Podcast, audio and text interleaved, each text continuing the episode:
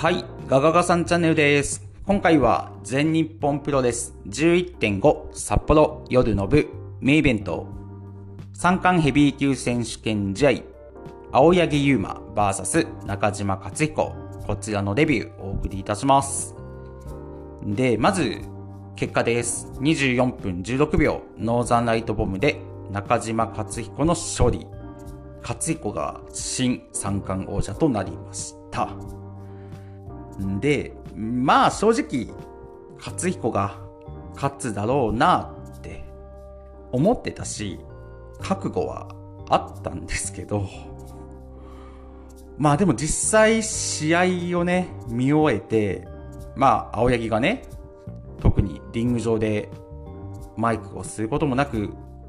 ただただバックステージに下がる姿を見ちゃうと、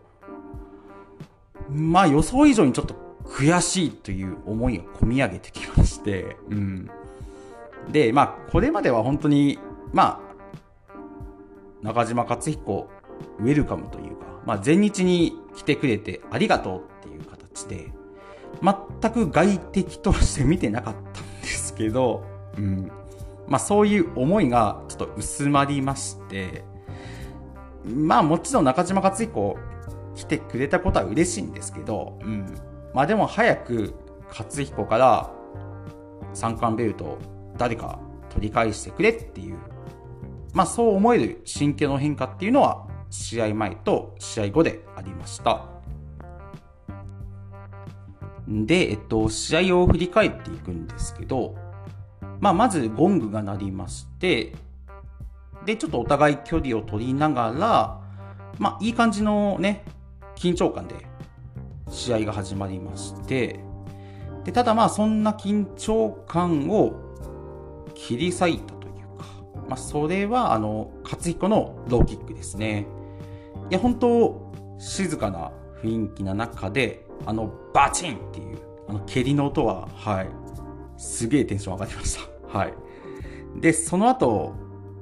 バックの取り合いがあって、で、そこであの、勝彦がバックドロップ決めたんですけど、そのバックドロップがあの、ひねりを加えたタイプで、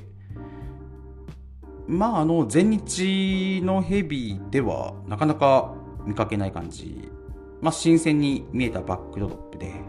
で、かつ、まあ強烈で、説得力も非常にありました。で、他には、えっと、場外戦ですね。まあ、ここはやっぱり勝彦さすがっていうのがあって、あの、青柳を攻めると同時に、あの、セコンドの井上と敦樹に対しても、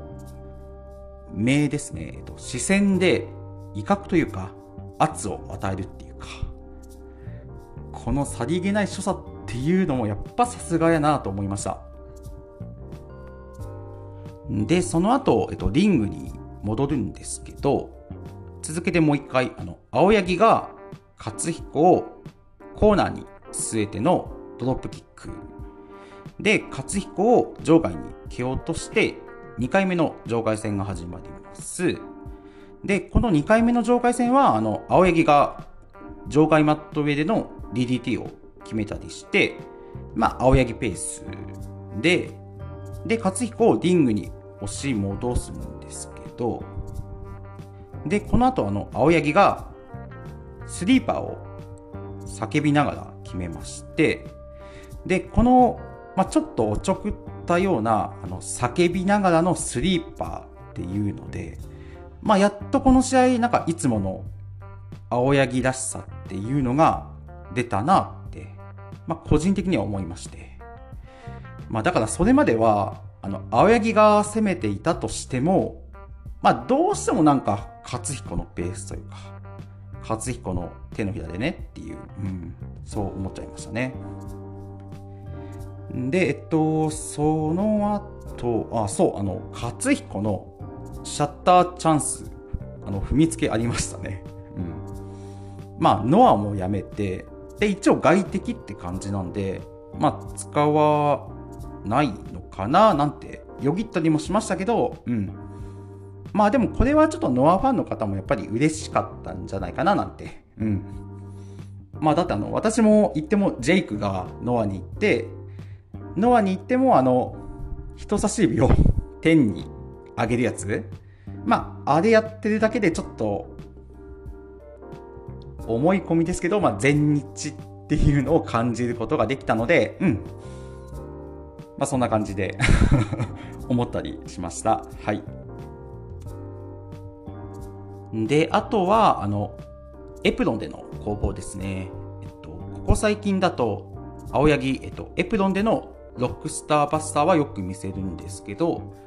えっと、この日はエプロンでのバックドロップを決めまして、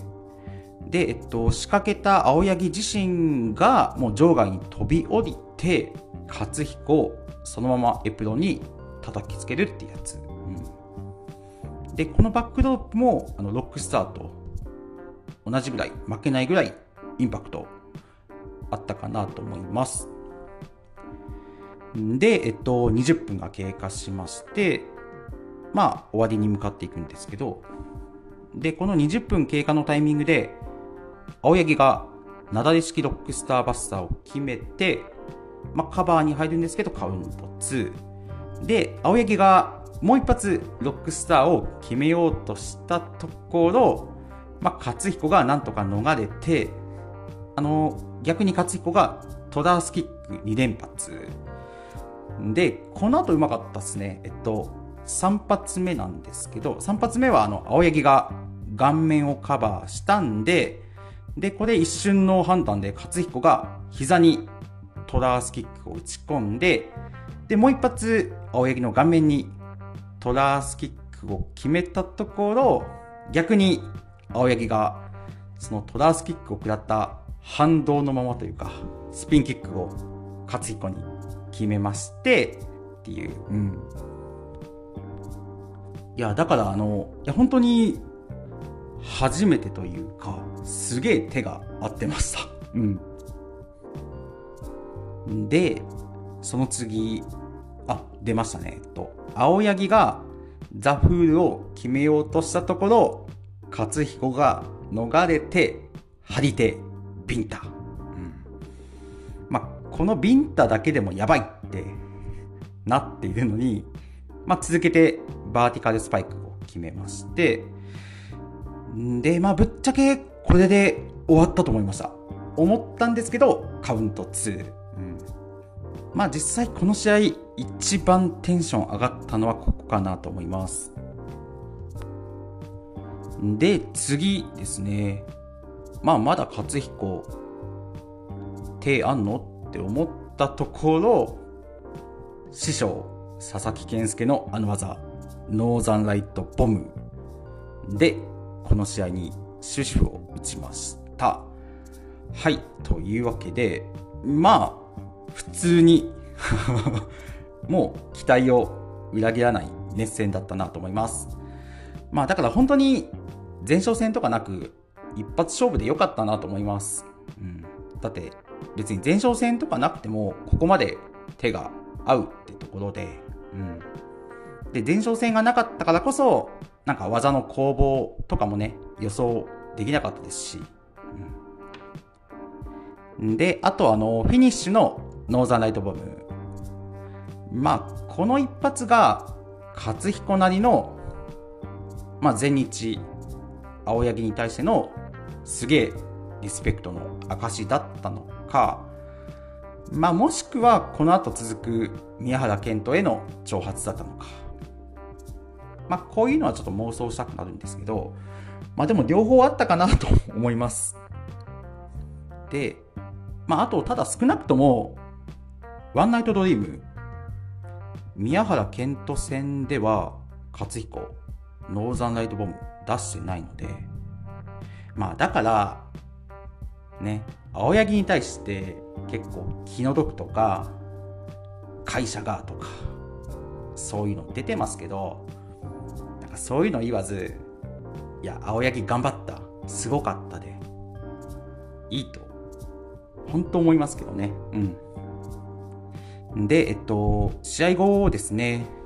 えっと、所属の本田、安西、石川、敦樹、隼人、井上かな？まあ選手がリングに上がる中、まあ勝彦が挑発したのは宮原健人。で、まあ決定はまだ正式にしてないですけど、大晦日で、まあおそらく勝彦対健人の三冠戦ありそうな感じですね。うん。と、まあそうですね。まあ言っちゃおうかな。えっと、最後にちょっと悪口になっちゃいます。で、これツイートもしたんですけど、まあ、他のメンバーっていうかの、リングに上がった選手、うんまあ、特に本田と安西なんですけど、で、安西は好きなんで、あんまり言いたくないんですけど、あの、全日新時代、新時代新時代と言っておきながら、まあ、ただただ、勝彦健人のやりとりを突っ立って聞いてんのは、どうなんっていう。まあ、そんなんなら別にリング上にね、上がんなくてもよかったんじゃねっていう。まあ仕方ないんですけど、ちょっと思っちゃったりしちゃいましたね。で、まあ、あんま詳しくないんでなんなんですけど、あの、新日、あの、新日で、あの、内藤が、あの、20代のうちに IWGP なんか負けたいっていうのあったじゃないですか。で、あの、岡田、棚橋に絡んでいくっていうやつ。うん。まあ、あんな感じで、まあ、実現しないならしないでいいし、で、まあ、一部からは空気読めないとか言われちゃうのかもしんないんですけど、あの剣と勝彦のやりとりの間に、いや、誰か割り込んでもよかったんじゃないかなって、うん。まあ、逆にそんなやつ、私はめちゃくちゃ応援したくなっちゃいますけど、うん。なんてね、妄想もしておりました。はい。というわけで、レビューは以上となります。ご清聴ありがとうございました。